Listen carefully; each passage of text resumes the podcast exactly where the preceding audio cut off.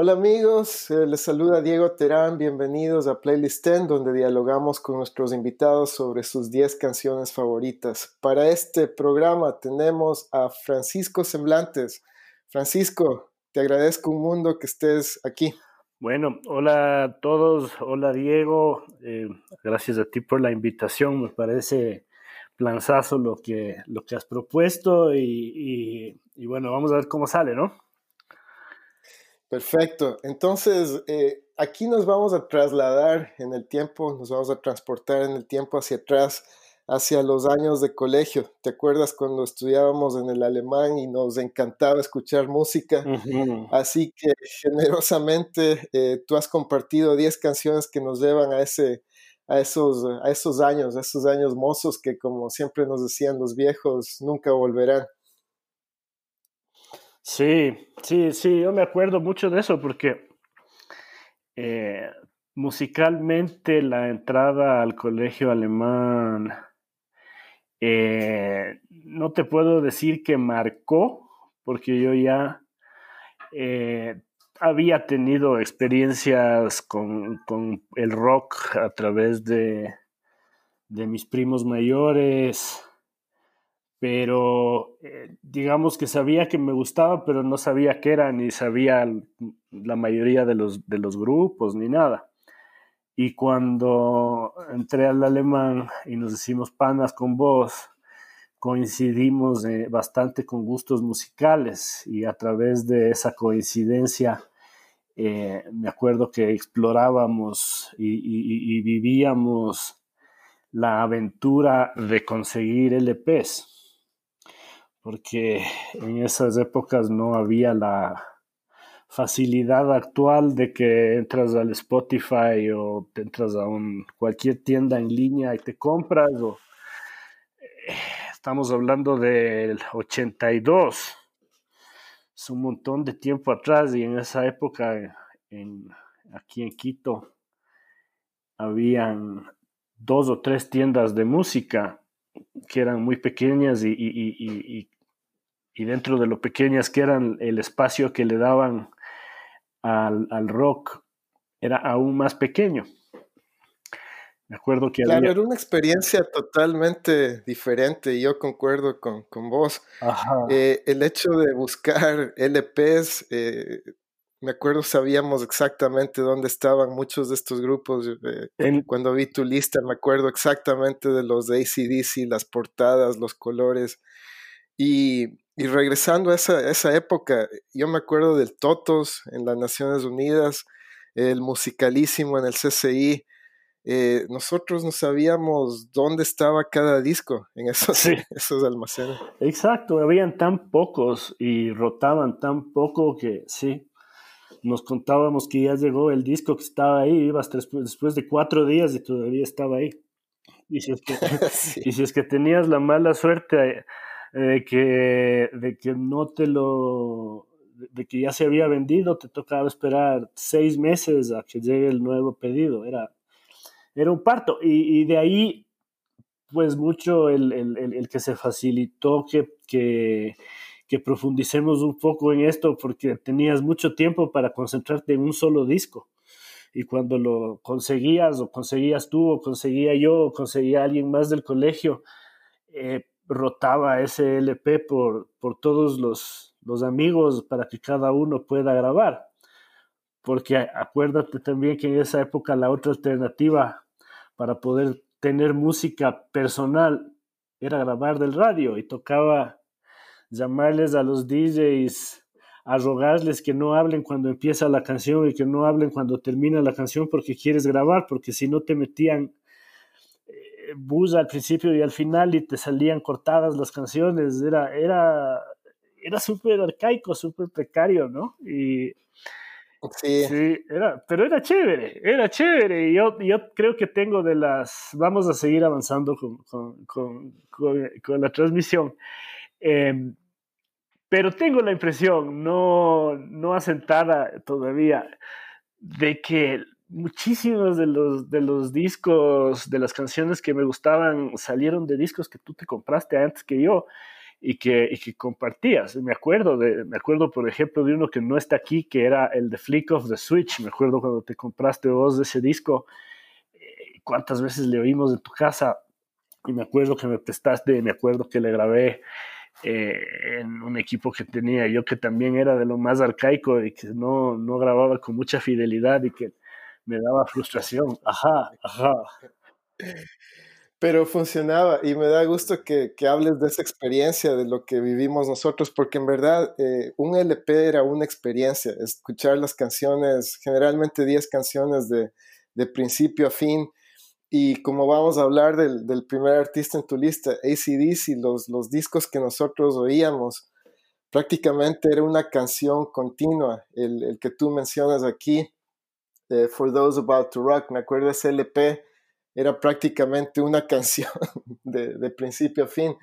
Y, antes de ese, el Dirty Deeds, Dan, Thunder Chip, yo te digo como experiencia mía, que también compré ese disco en el musicalísimo, eh, mucho del inglés que, yo aprendí, lo aprendí de ese, de ese disco, porque el título de esta canción dice Dirty Deeds, ¿qué es Dirty Deeds? Claro, Y después el Thunder Chip y no sé qué, así que... Claro, claro. Sabes que estaba revisando, eh, estaba revisando eh, algo sobre, sobre Dirty Deeds Standard Chip y encontré un, un, artículo que dice 11 cosas que no sabías de Dirty Deeds Standard Chip. Entonces hay cosas interesantes. Son interesantes, verás. Em, a ver, una de las, de las cosas es, que dice que eh, bueno, que fue el cuarto disco de la banda eh, y que como dice, empezó a grabar esto a principios de 1976. Nosotros todavía éramos huevas de pañales, weón. Claro, antes de, nuestro tiempo. Sí, otra cosa, tienen obras sucias hechas muy baratas. Es referencia de una caricatura llamada Benny and Cecil que Angus veía de niño, dice, que era de un personaje que se llamaba Dishonest John y que la tarjeta de presentación decía Dirty This Thunder Chip. Días festivos, domingos y tarifas especiales. Me pareció muy buena, sí, sí, sí. Me pareció muy buena. Esa fue la cosa más chistosa de todo, porque mm, no. No sabía yo de dónde había sacado. No sabía yo de dónde había sacado. Claro, y para los que nos están escuchando y no saben quién es Angus, Angus Young es el guitarrista y tal vez el miembro principal de, de ACDC. Perfecto, Francisco. No, yo tampoco sabía eso. Y otro dato reciente que yo me enteré en Twitter de, de ACDC es que nosotros siempre los hemos dado por australianos, pero se me hace que, que, los hermanos Young nacieron en Escocia y de ahí se fueron a Australia. Yo no tenía idea de eso. Yo tampoco. Yo tampoco. Perfecto. Cuéntanos cuál es el tercer tema, eh, Pancho. Hablamos de ACDC y de ahí nos saltamos uno de ah, tus favoritos. Ya, ya, sí, hablamos de ese, pero nos saltamos lo de For Those About to Rock también. Eh, ah, sí, sí, sí, sí, sí, ese, ese, para mí, ese para mí también es un, es un disco que le escuché la primera vez con vos, que era tuyo. Y sí, me, acuerdo que, me acuerdo que eh, hasta ahora es uno de mis discos favoritos, eh, especialmente para el gimnasio. Y lo rico es escucharse completito, porque todas las canciones son buenas. No, no tengo muy presentes los nombres ni nada, porque me he vuelto un, consumidor un poco más despreocupado de profundizar en todas estas cosas cuando escucho música que me gusta o, cuando es música que había escuchado hace mucho tiempo, no me he puesto a, Ah, no me acuerdo ya los nombres de las canciones, antes me acuerdo que me sabía todas de todos los discos, pero es excelente. Y ese, ese, ese lo que tiene chévere es que fue el primer disco de esos que estuvo en, en, en, el, en los, en los top 100 de Billboard. Entonces ahí es cuando se empezaron a hacer famosos y los, los, los eh, cañonazos me matan, me parecen buenazos.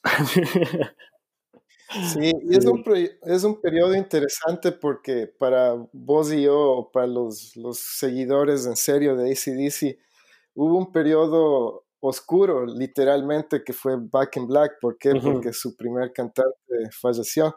Entonces, como que es un periodo de transición y de, y de pronto tienes un, un, disco bueno, excelente, detrás de otro, como es el, el que tú mencionas, For Those About to Rock, y luego Flick of the Switch. Flick of the Switch. Eh, para mí, sí, para mí esos tres de los que estamos hablando, y yo incluiría a, a Back in Black, eh, son discos que oí de principio a fin y que, como decíamos, es, es una experiencia única.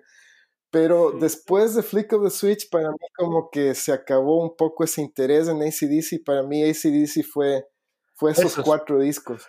Sí, sabes que para mí también, o sea, para mí también, Back in Black es el disco que más me gusta. Es mi disco favorito realmente de, de ACDC.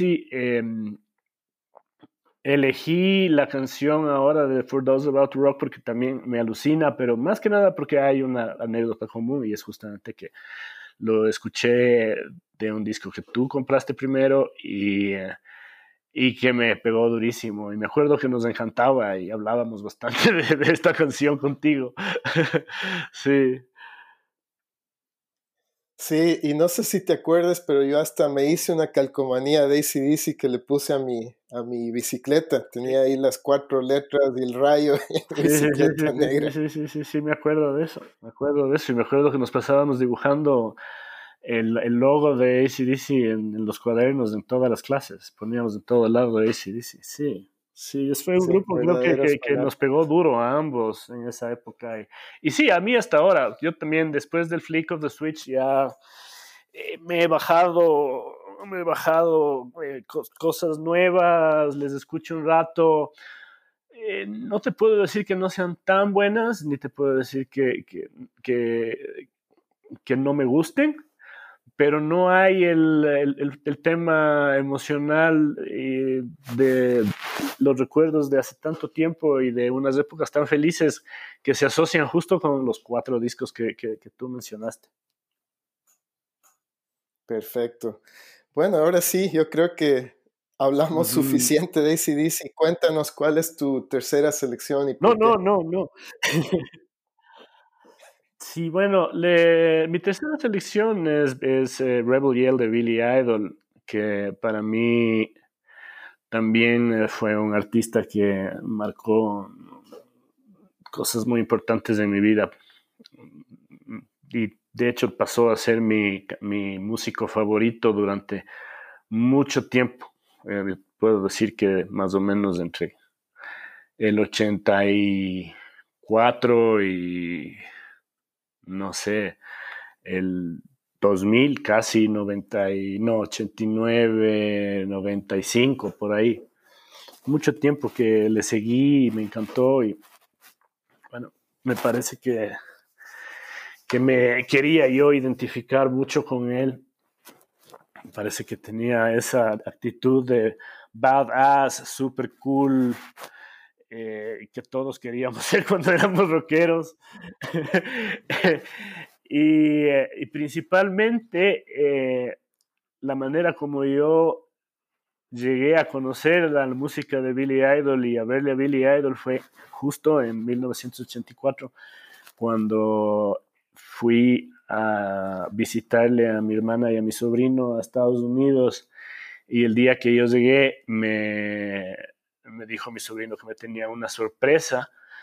Eh, nos fuimos del cuarto de él y sacó un, unos tickets para el concierto de Billy Idol y yo no me lo podía creer. O sea, a la verdad es que ese rato todavía no tenía idea de quién carajo era el Billy Idol, o capaz que sí, no me acuerdo. Capaz que sí, porque me acuerdo que oíamos en el colegio, pero, pero puede ser que todavía no y que haya sido la primera vez que, que le escuché. En todo caso, bueno, pues después de haber ido al concierto, que fue una experiencia para un guagua de, de no sé, 14 años, 13 años, fue un, una, una, experiencia inolvidable.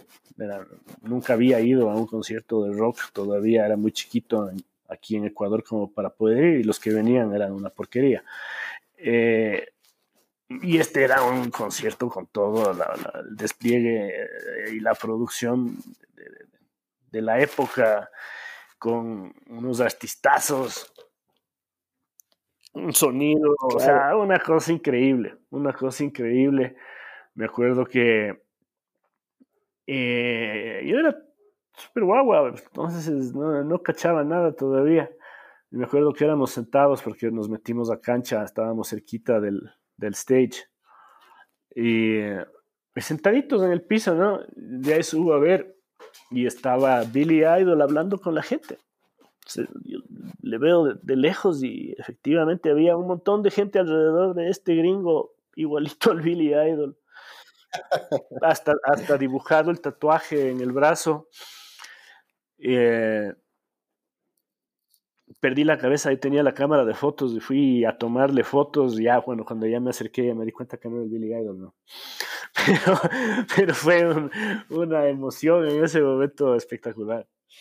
Sí. Claro, es que eras, como, como eh, vos te describes, eras un guagua de 13, 14 años en, en el paraíso, ¿no? Un concierto de, de esa magnitud con un artista que, que, ese tiempo estaba tan de moda y que si mal no recuerdo llegó a, al número uno en la, en la Billboard 100 eh, algunas veces con este disco que, que es un discazo. Yo me acuerdo obviamente de, Rebel Yell, eh, me acuerdo de eh, Blue Highway, Eyes Without a Face, ese disco era excelente. Y algo que me acuerdo que, que tú me, me, introdujiste de Billy Idol es, es su guitarrista, la calidad de, de, Steve Stevens. Porque bueno, nosotros que acostumbrados a Angus Young y quién sabe, eh, no me viene el nombre, el guitarrista de Kiss, y de pronto tenemos un Steve Stevens que, que, tiene un estilo totalmente diferente, que toca la guitarra con efectos diferentes y, y que su calidad está a otro nivel. Así que yo, yo te debo eso a vos de haberme permitido apreciar la, la música de, de Billy Idol y de Steve Stevens. Sí, buenazo. Perfecto, Pancho. ¿Algo más que quieres hablar de Billy Idol? Eh, bueno, no, no, no. Sé que, sé que todavía vive, que es una buena cosa.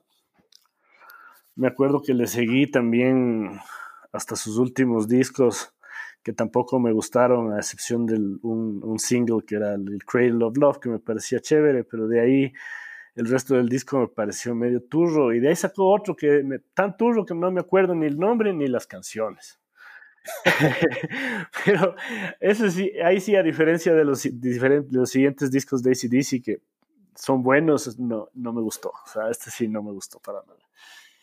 Y antes de Rebel Yell, eh, ¿te acuerdas White Wedding? A mí esa canción me parece genial. Eh, White Wedding es espectacular. O sea, es una de mis favoritas también de Billy Idol y tiene otra que se llama Catch My Fall. Bueno, Catch My Fall es, de, es justo de Rebel Yell, me parece.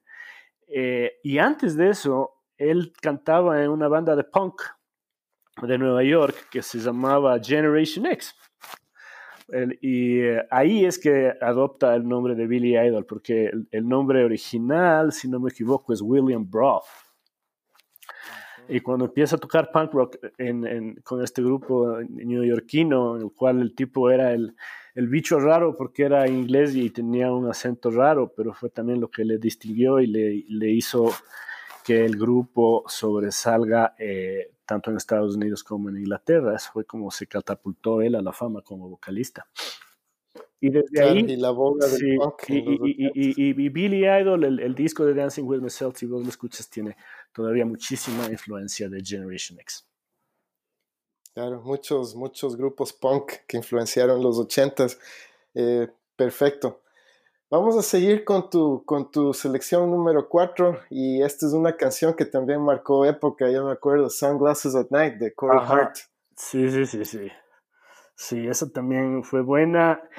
Coincidió justamente en el verano que, que fui a Estados Unidos, en el mismo verano en el que me fui al concierto de, de Billy Idol Em, y, que se me, y que me explotó el boom por la música, ¿no? Porque además eh, fue la primera vez que fui a Estados Unidos ya teniendo gusto musical y, afición a, los LPs. Me acuerdo que perdí la cabeza, ¿no? O sea, no me hubiera alcanzado, no, no, hubiera, no hubiera habido plata que me alcance porque del musicalísimo del Totos que parecía tienda de barrio en el CSNU.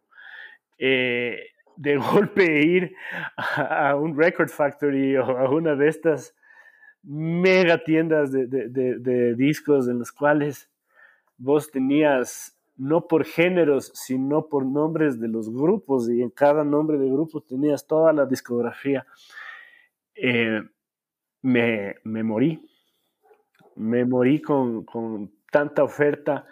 Eh, y claro, me acuerdo que de ahí, de, de ahí sale otra anécdota chévere, de qué manera me pongo a conocer música, eh, si no hablo inglés, estoy en otro país y simplemente veo que hay ilimitada cantidad de discos, pero no sé qué coger. Y ahí fue cuando conocí MTV, cuando todavía pasaba música.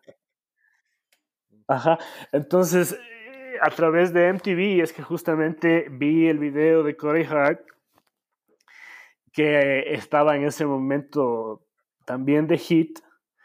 Eh, y perdí la cabeza también. Perdí la cabeza y además me encantaban las gafas del man porque en ese año justo estaban de moda esas gafas. Entonces fue, necesito el disco y las gafas.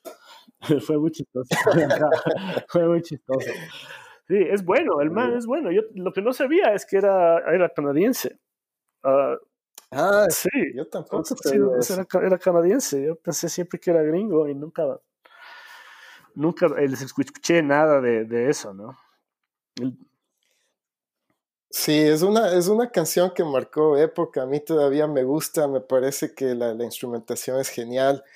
Y, una curiosidad es que eh, las nuevas generaciones, te hablo de, mis hijos, eh, están escuchando esta canción gracias a Netflix con, la serie esta Stranger Things, que, usa muchos temas de los, de los 80, así que eh, es una canción que les gusta. Así que gracias a, Netflix por, continuar con es eso. Muy buena, es buena.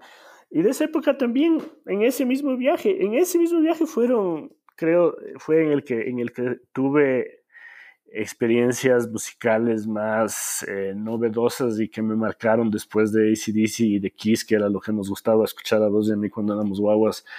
Eh, y me acuerdo que vine trayendo un montón de discos, y no sé si vos te acuerdas, pero justamente traje todos estos discos. Eh, el de Thompson Twins también estúpidamente bueno. Doctor Doctor es otra canción que, que hasta ahora se escucha. Y, y, es de esas canciones que, que la escuchas y te pega. Yo te digo, la otra noche que estaba manejando con la familia, la tocaron en la radio y y me, me, transportó a esos días, a los ochentas, cuando tenías, eh, tenías canciones, los, típicos éxitos, ¿no? Que por decirte serían estándar, pero tienes a Thompson Twins con, con multi-instrumentalistas, esa voz eh, hermosa. Y el look que estaba... El look que tenían el grupo. El look era chévere. El look, eran solo tres y, la pregunta era, ¿cómo es que tres personas pueden hacer esa música? Sí, buena pregunta. Buena pregunta. Nunca les, nunca les vi en vivo y no tengo memoria este rato de, de, haber visto un video o algo en vivo para saber si al mismo tiempo tocaban todo o si harían arreglos a los Nine Inch Nails, ¿no? Tocan uno, graban, tocan otro, graban y después juntan. Ese sería un dato interesante. Ese sería un dato interesante de saber. Y, y, creo que yo alguna vez oí en ese programa eh, de Top 100 o algo así, que, que, era muy popular en el Ecuador, que en verdad eran multi-instrumentalistas, que cada, cada miembro de la banda tocaba al menos tres instrumentos, y no tu instrumento típico, sino algunos instrumentos medio raros, pero eso es una, uno de los factores que los hacía grandes, ¿no? Cómo combinaban todo eso. Sí. Bueno. Oye, una cosa chistosa. Este rato al fin. Sí, este rato, este rato al fin me acuerdo del nombre del grupo que quería incluir en el listado y que me pasaba rompiendo la cabeza. ¿Te acuerdas de Kiriot?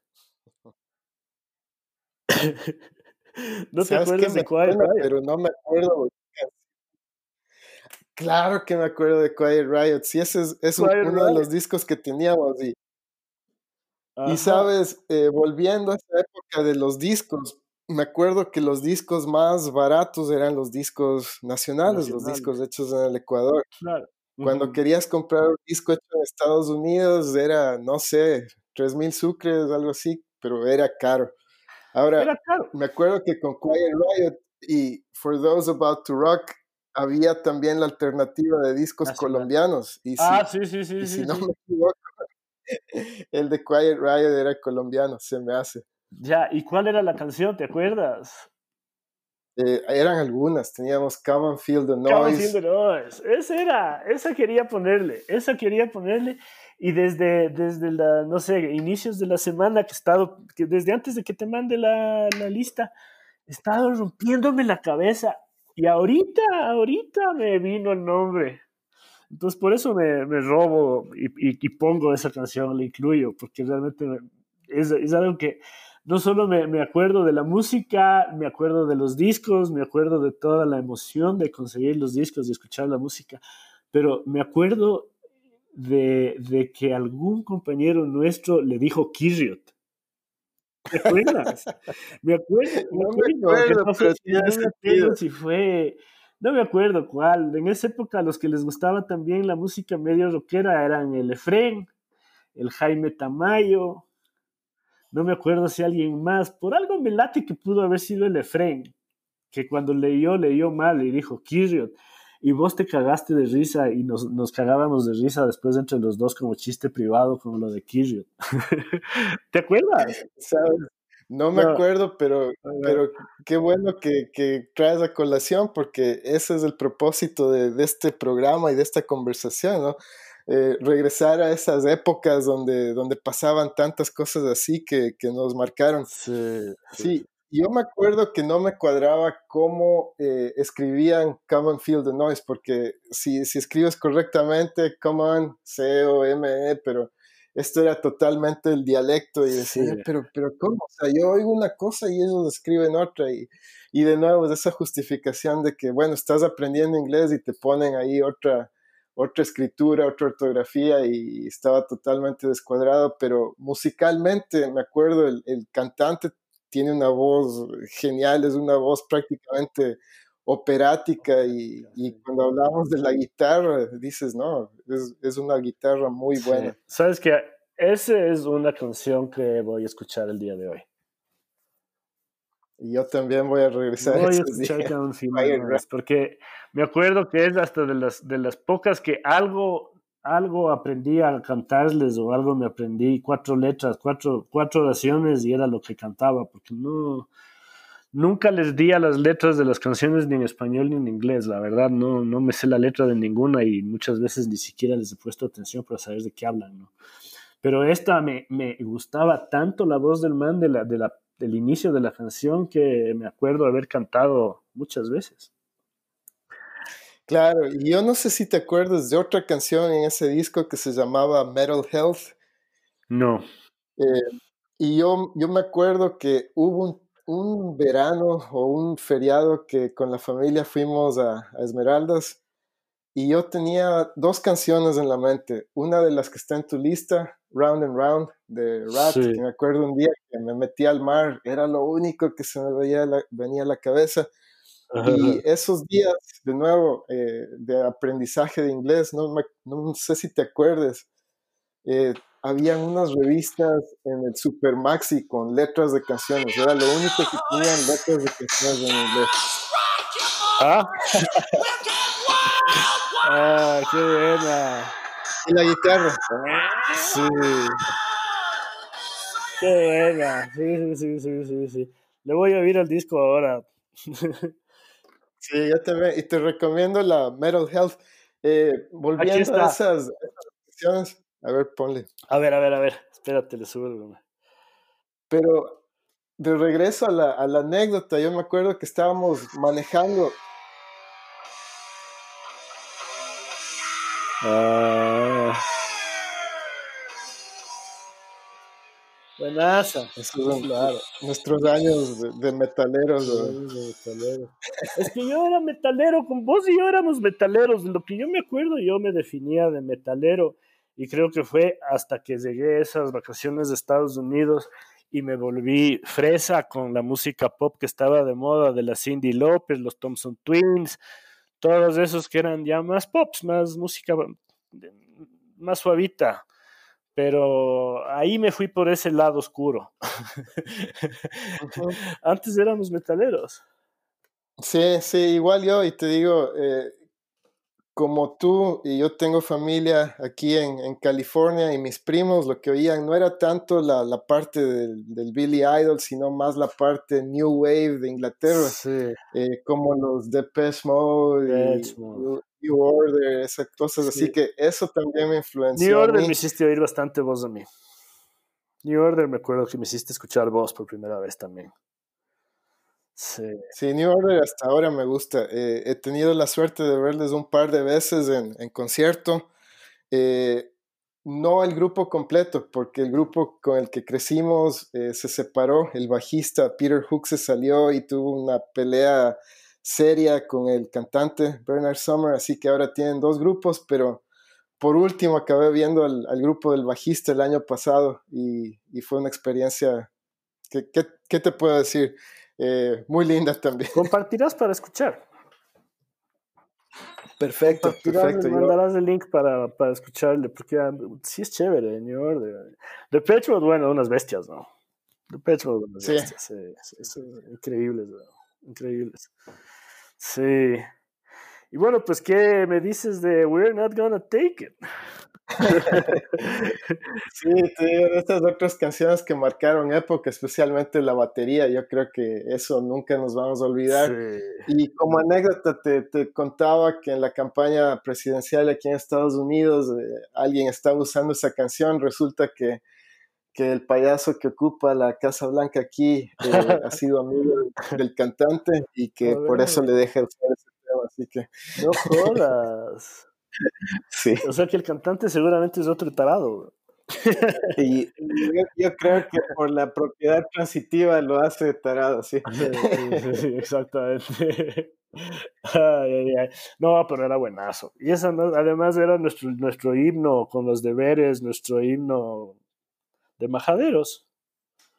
Sí, muchos profesores, para muchos profesores esa era nuestra, nuestra actitud, ¿sabes qué? No, gracias. Pues además el video era de eso, ¿no? Si no me equivoco, el video era justo de, de la profesora abusiva o algo de los estudiantes que se revelaban. Entonces, esa y, y, y Another Break in the Wall, chicas, si es que te, que te creías rockero, querías mm, que, te, que crean que eres niño malo, tenían que ser canciones que te encanten y, que escuches y que pongas en las fiestas y que te identifiques y que la gente te identifique con esas canciones, ¿sí o qué?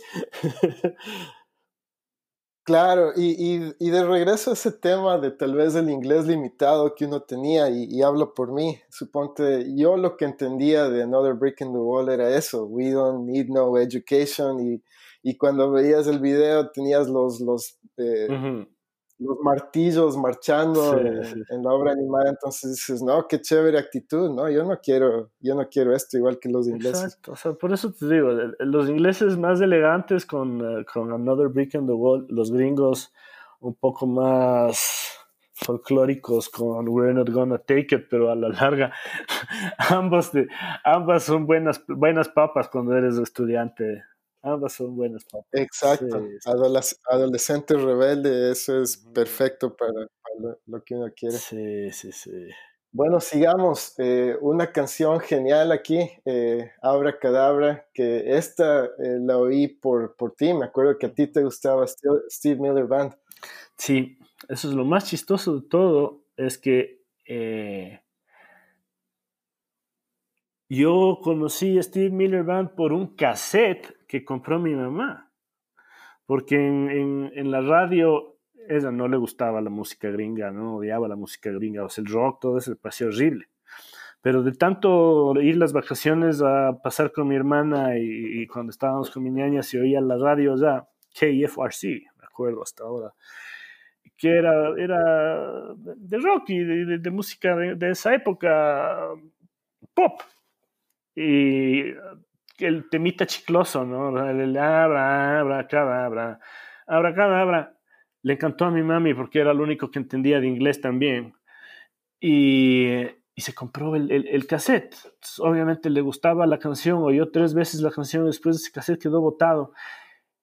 Y así es como yo me cojo el cassette para tener dentro de mis cassettes y, tener uno más que también era gran caché. Y le empecé a escuchar, le empecé a escuchar y después me encantó. Entonces para mí ese, esa canción se la debo a mi vieja, cágate de risa. sí. Y, y, ya que tocamos el tema de, tu mami, de Nelly, esa, esa, persona tan linda, ¿qué, ¿qué música le gustaba a ella?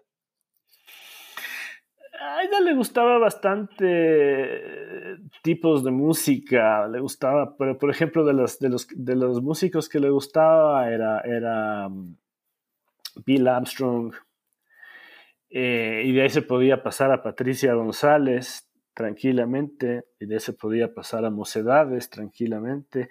Entonces, música de viejo de esa época, ¿no? Música de viejo de esa época, en cambio yo odiaba. Yo odiaba, a mí no, teníamos, yo creo que era tanto, no sé quién empezó a joder más al otro, yo creo que ella me empezó a joder mucho a mí porque seguramente era mucho más molesto escuchar Kiss que escuchar Mocedades. Pero como me empezó a hacer la contra de la música que a mí me gustaba y me hacía bajar el volumen o me hacía apagarle la música, cuando eso oía yo también desarrollé cierto, cierto rechazo a, sus gustos musicales, entonces siempre vivíamos en, pugna de, baja el volumen vos, no, mejor baja el volumen vos.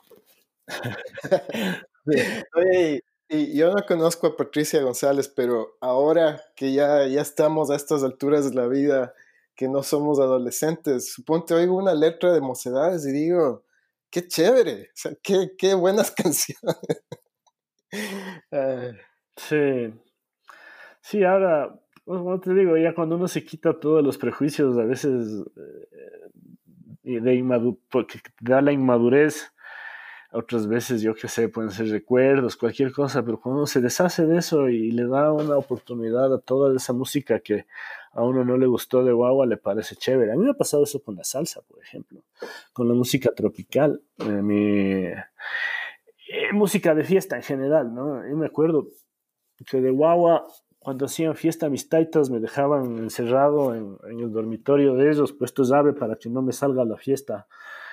Y, yo la pasaba amargamente. Entonces seguramente eso me hizo asociar al encierro y los celos y el FOMO eh, con, con, esa música y no me gustó nunca. Y ahora escucho una salsa y me parece chéverazo.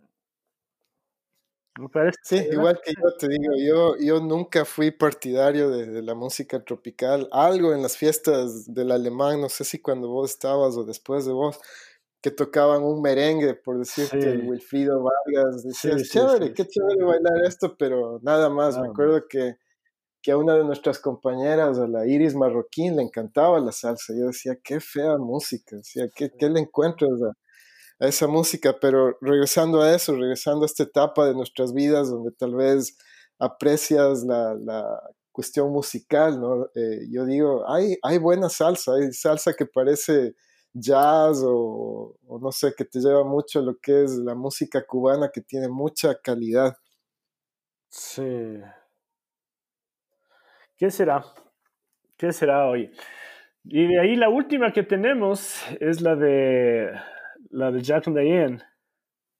Ese cambio es, me acuerdo gracias a mi hermana. ¿Tu hermana le gusta hermana, No sé si todavía le guste, pero mi hermana eh, tenía el, el, cassette. Todo se movía en cassettes antes, acuérdate, porque podías escuchar en el auto. Y podías escuchar en el famosísimo Walkman. Entonces, yo acuérdate, era comprador más de cassettes en un, en un inicio que de discos. Después ya con la facilidad de tener equipo de sonido que grabe bien, porque grabábamos en el de tu casa, ¿te acuerdas? Claro, ahí, ahí teníamos el tocadiscos y, el, y la casetera, como le digas. El, que yo tenía grababa pésimo, entonces yo prefería comprarme los, los, los cassettes para poder oír en multidispositivo. y, y, eso, y, eso, y eso es algo que se ha olvidado, suponte mi, mi hijo con toda la sinceridad del mundo, él tiene 14 años, el otro día me preguntó cuál es la diferencia entre un disco y un, no un cassette, sino un, ¿cómo les dicen? Un play, un, un playlist o como sea, pero era, era, algo bien obvio para nosotros, para los niños de los 80, 70, que un disco lo puedes grabar en, en, un cassette como vos quieres, o sea, puedes seleccionar las canciones de varios discos y ponerlas en un cassette. Eh, algo que para ellos tal vez es hoy el playlist, que es tan, tan versátil, ¿no? Que lo puedes hacer en Spotify o en, otras plataformas. Y, compartes, y, compartes en línea y nadie tiene que tener la música grabada en ningún lado. Eso es, ese es un tema que no sé si es que hubiéramos podido entender nosotros de los 15 años o de los 12 años. sí, no crecimos con eso, ah. pero, pero esos son nuestros cassettes. O sea, el cassette que, que vos le grababas a una pelada, que, que, vos te grababas para, para ciertas ocasiones, es el, playlist y, de que además, además, Dieguito, te costaba un huevo y el otro poder hacer un playlist. Porque ahora asumiendo la compra de la música, para no hablar de, que te bajas por un peer-to-peer, que no te cuesta absolutamente nada, eh, o que pagas un Spotify o algo que es una mensualidad mínima, cachas, por 6 dólares, 8 dólares al mes, tienes ilimitada música, pero eh, cuando nosotros grabábamos un playlist, eh, si no me equivoco, en un cassette de 60 entraban 7 canciones de ida y 7 canciones de vuelta. Eso, si es, que, si es que no repetías grupo y no repetías álbum, requería que tengas 14 LPs. Claro. Te costaba un huevo de plata. Y si asumes, si asumes también eh, todo el desperdicio que había en los LPs, porque ¿cuál, cuál crees tú que haya sido el, LP que tuvo dentro de su la mayor cantidad de hits? ¿Crees que haya habido uno que tuvo más de tres hits en su momento? No hablemos de que ahorita dices cualquier disco de Led Zeppelin, todas son buenasas. Pero en su momento, cuando Led Zeppelin sacó el, el, LP, ¿cuántos pudieron haber sido hits? ¿Uno? ¿Dos? ¿Tres tal vez? El resto... Pero sin, irnos tan lejos, en, tu lista, ponle Rebel Yell. Tienes Tienes Rebel eh, tienes eh, Blue Highway, tienes Eyes Without a Face, em, Catch My Fall, creo que está en ese disco, no estoy seguro. Y las demás son relleno. Pero, pero por decir, este, este, ejemplo, en, en este ejemplo ahí, está Dancing with Myself también. En ese disco, en ese disco tenías un, un buen bundle, porque ve, Tenías Dancing with Myself, que igual ya era repetida del disco anterior que se llamaba Dancing with Myself. Eh, tenías eh, Blue Highway, tenías Eyes Without a Face, que es un monstruo de canción, tenías Rebel Yell. Cuatro mega canciones en un disco. Eso es buen money value. Pero, por ejemplo, para mí el peor money value que, que, que, tuve de todas mis compras fue el de Frankie Goes to Hollywood, eh, que tenía el hit que era Relax. Eh, ahora me gusta ese LP, ahora me gusta, ahora le entiendo, pero, pero cuando compré esa huevada era dos discos, pagabas por dos discos y la única buena canción era, era Relax. El resto no sonaba igual, ninguna sonaba igual, ninguna tenía los mismos ritmos, era totalmente otra música. Es como, no me identifiqué con nada de eso, fue una desazón y te tocaba eso. y grabarte un cassette te, salía carísimo. Claro. Esa es la diferencia. Ahora sales regalado. Claro, ahora sale regalado y, no tienes que comprar. O sea, es el, modelo este eh, free, ¿cómo es? Eh, freemium. Que, freemium, gracias. Que, que, no tienes que pagar al menos eh, que quieras eh, mejorar tu, tu, suscripción o qué sé yo. Exacto, exacto. O sea, eh, no te toca, no te toca pasarte toda la mañana escuchando radio, radio Gran Pepito para escuchar, para ver si logras pillar la canción que quieres oír, o estás llamando a mendigar al DJ ahí que te ponga, vea, disculpe, tienes relax, póngase un relax. Oiga, no sea malito, vea, hágase, vea, pero no hable porque voy a grabar. Fue puta, weón. Era chistosazo. Tiene el comején. Eh, No, eh, y es otra época y te digo, tantos recuerdos y, cómo vivimos me parece, me parece genial y, te agradezco por, esta conversación porque si no era por eso, nunca me hubiera acordado del Kirio y, los cassettes y las visitas y todo eso. Así que yo creo que abrimos una caja de Pandora que tal vez la podemos eh, explorando, pero de nuevo, te, te agradezco por tu tiempo gracias, a ti por la invitación, Dieguito. Gracias a ti por la invitación y también por permitirme compartir experiencias y recuerdos tan chéveres que hemos tenido. Y, sí, no, está, bueno. Buen plan, y gracias. Gracias, Pancho. Y, de nuevo, estamos, estamos en un periodo raro que, estamos encerrados eh, por esta crisis sanitaria, pero yo creo que siempre podemos hacer algo creativo y algo que, que nos ha permitido como que salir de ese momento. Así que eh, me despido, Pancho. saludos, saludos a Mara, a tu familia. pues igual en tu casa. Harás oír ya. Perfecto. Pues, Entonces, un abrazo. Eh, Gracias, Pancho. Igualmente, chao.